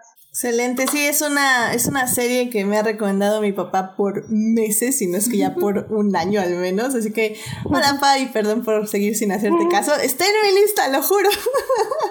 Pero bueno. Está muy este, buena. está bien, la, la subiré otro estaño más en mi lista. Pero bueno, pues muchísimas gracias por la recomendación. Es de Marvelous Mrs. Maisel. Está en Amazon Prime Video. Perfecto. Em, Sofía, ¿a ti qué te gustaría recomendarle al público? Pues traigo recomendaciones de discos, discos que salieron este año. Y justamente son bandas que entran en mi top 10. Entonces les voy a recomendar. El primero es el de Épica, se llama Omega. Es una banda de metal sinfónico. El segundo que les recomiendo es el de Evanescence, de, se llama este, The Bitter Truth. Y es esta, es, pues es metal, es, no, no es metal, es como rock pop. sí, bueno, No es new metal. Sí, es, es que se confunde un poco. Pero bueno, este, y el otro se llama, eh, bueno, es una banda de mm, alternativa electrónica, se llama London Grammar y este el disco se llama Californian Soil.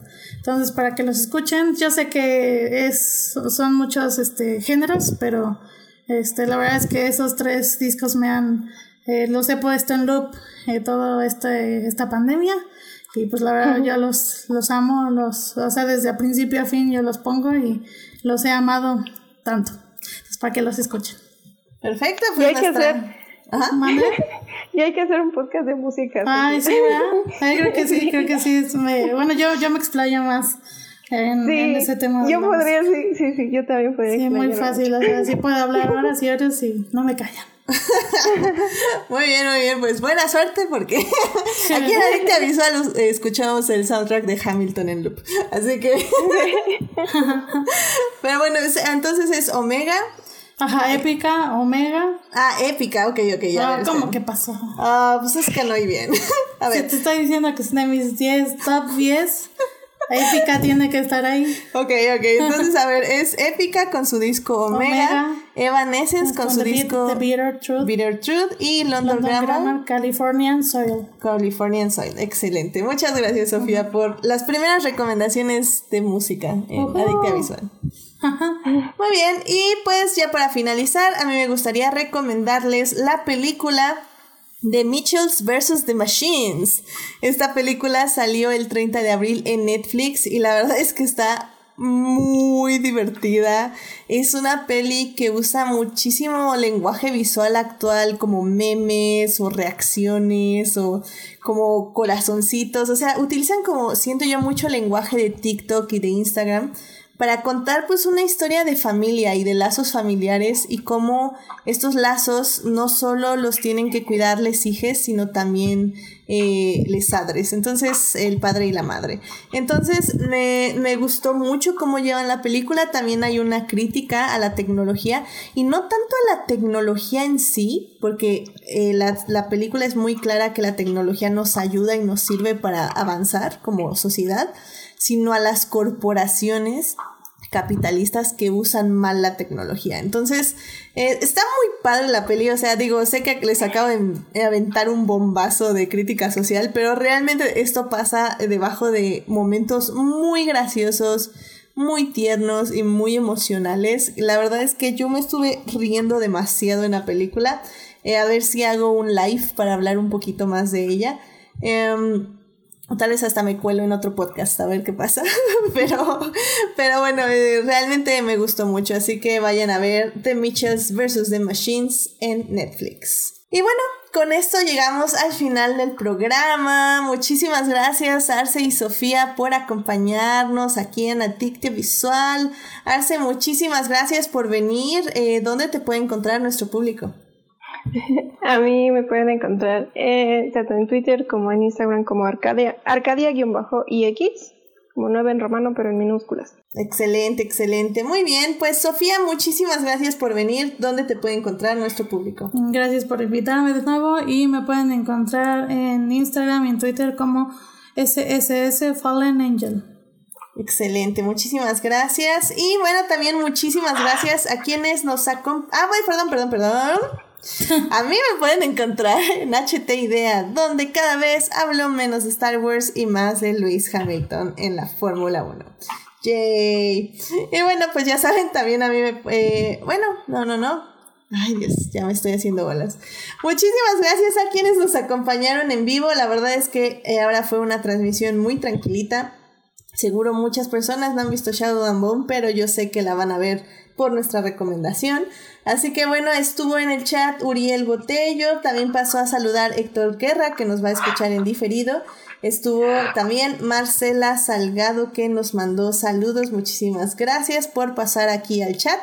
Em, también un especial agradecimientos, como siempre, a Julián García por las recomendaciones de animes, por los excelentes memes y por estar en Twitch ahí acompañando siempre con el boot y este y pidiendo este, cosas irrealizables ahora la bola 8 que está ahí este, en el canal de Twitch que está bastante divertida. Así que si quieren ahí, ahí en Twitch, ahí siempre está Julián para platicar con él o pues ya saben aquí con nosotras. Em, team Diferidos, también muchas gracias a quienes nos oyen durante la semana en Heartis, Spotify, Google Podcast y en iTunes.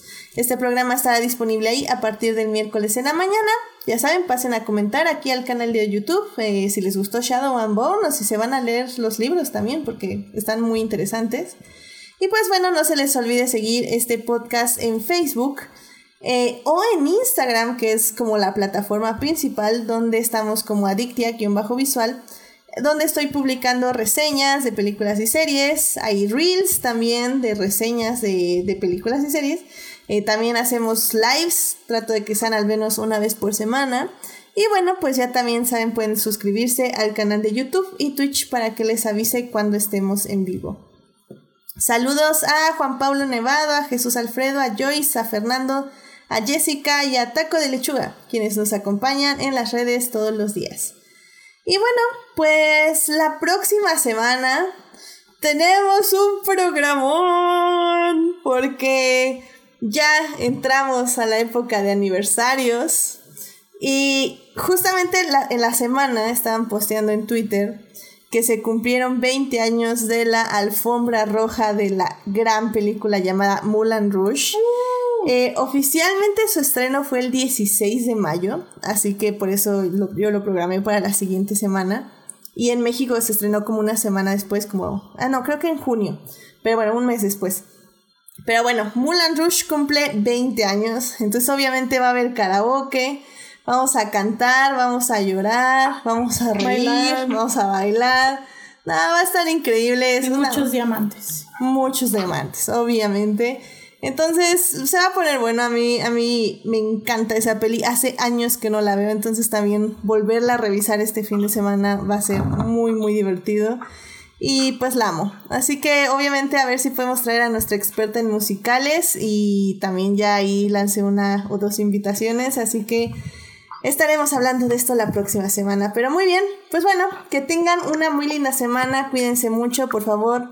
Este, no salgan, de ser posible. Digo, yo sé que ya estamos en semáforo amarillo para votar, pero tengan mucho cuidado, sigan usando cubrebocas, sobre todo porque todavía no tenemos vacunas todas las personas que tenemos que tenerlas.